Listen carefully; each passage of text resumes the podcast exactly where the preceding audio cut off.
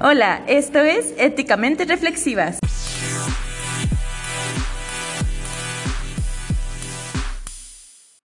Hola queridos Ethic Lovers, bienvenidas al programa número 22. Hoy tenemos un tema que queríamos tocar desde hace rato. La ética es uno de los estigmas más grandes de la vida diaria. Tantos filósofos han tratado de definirla que ahora tenemos un sinfín de conceptos. Muchos la confunden con la moral y otros con la materia de la primaria. Sin embargo, en el libro Ética para Amador, de Fernando Sabater, encontramos que es más fácil digerir de lo que se cree. A continuación, dialogaremos desde dos puntos de vista para así encontrar un significado reflexivo. Aquí estamos con dos alumnas de gestión, Mika y Maffer. Bienvenidas. Hola, ¿qué tal? Mucho gusto. Nosotros somos Mika y Maffer, estamos cursando el segundo cuatrimestre de gestión.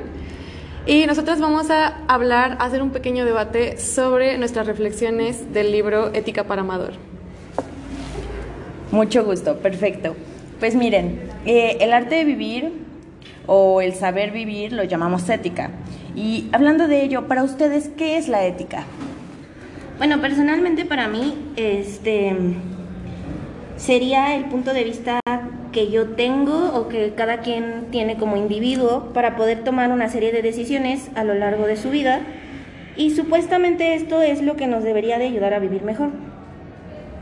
Concuerdo con Mika, creo que para mí es la ética una reflexión sobre las acciones que ejecuto día a día y cómo se perciben y puede aportar en mi sociedad, qué es lo que mis acciones, las consecuencias, digamos, de mis acciones crean en mi entorno.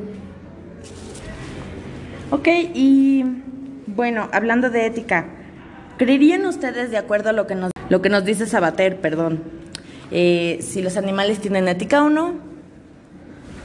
Pues en el libro nos plantea esta situación hipotética de las hormigas y cómo es que si rompen su casa o su hogar donde ellas construyeron y demás, las más fuertes salen a defender este pues su hábitat y demás.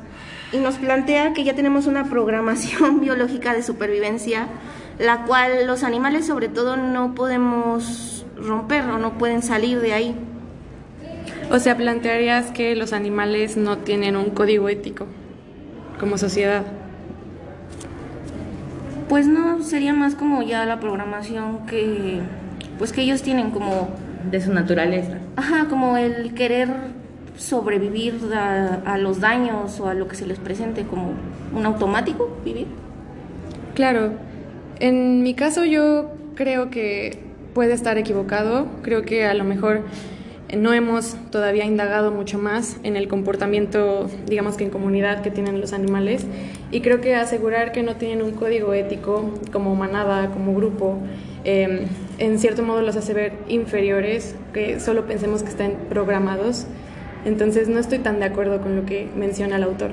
Y respecto a esto, ¿hay criterios opuestos eh, en relación a qué tenemos que hacer y qué cosas no se tienen que hacer? ¿Qué comentarían sobre lo bueno, lo malo, lo correcto o lo incorrecto?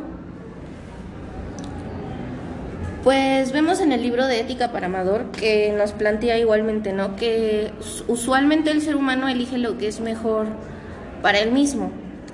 Este, y eso lo solemos como considerar como lo bueno. Y usualmente, de la misma manera, lo que no es bueno o algo que nos puede perjudicar lo consideramos como malo.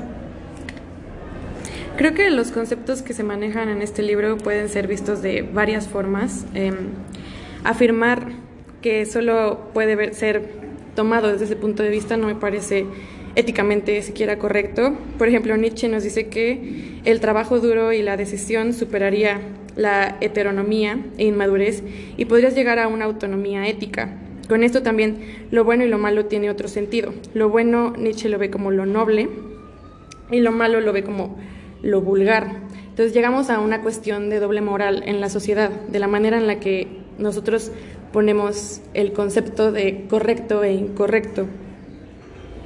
Igual en el libro se menciona algo como parecido, no tan estricto, y se habla de las mentiras, de cómo alguien puede mentir como considerándolo algo bueno o algo malo. También es importante que tomemos en cuenta el contexto de la situación, o de lo que no estamos decidiendo que nos afecte para decidir si algo podría ser bueno, malo, neutral, porque pues también hay que considerar que cada quien tiene su propia realidad.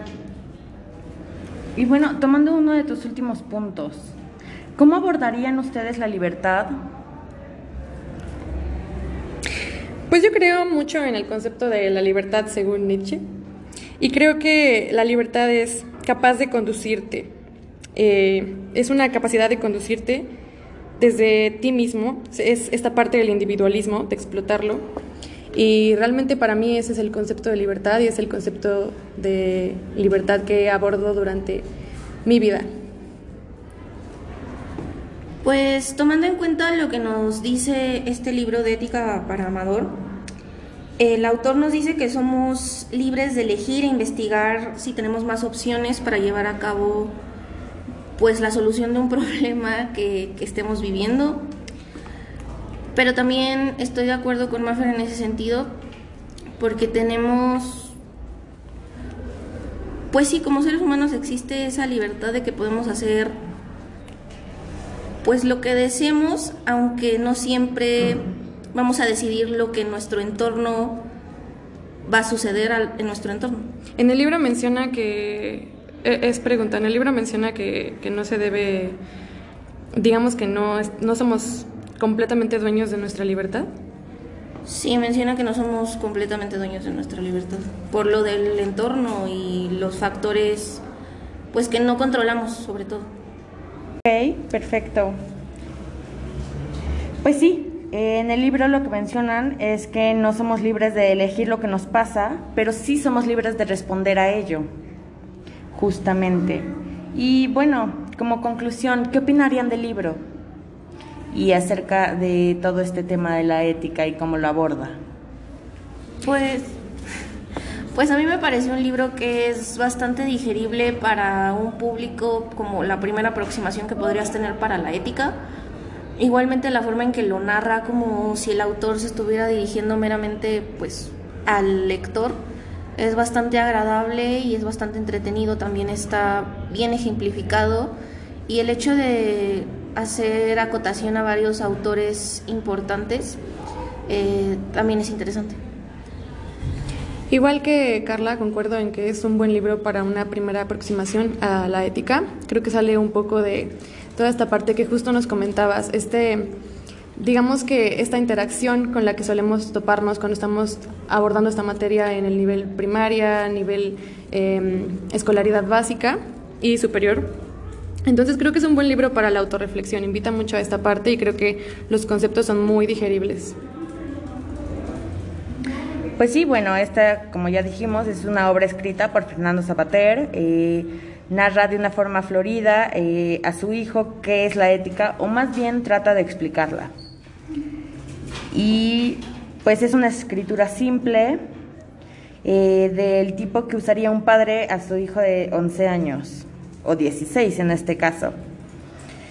Y bueno, para ahora les recomendamos Dear Evan Hansen, que es un libro, ¿ustedes lo conocen? Sí, en realidad Dear Evan Hansen es una obra de teatro que creo que justo aborda muy muy bien esta parte de, la ética, em, por el dilema que tienen los personajes principales eh, durante el piloto, el transcurso, la trama principal de la obra.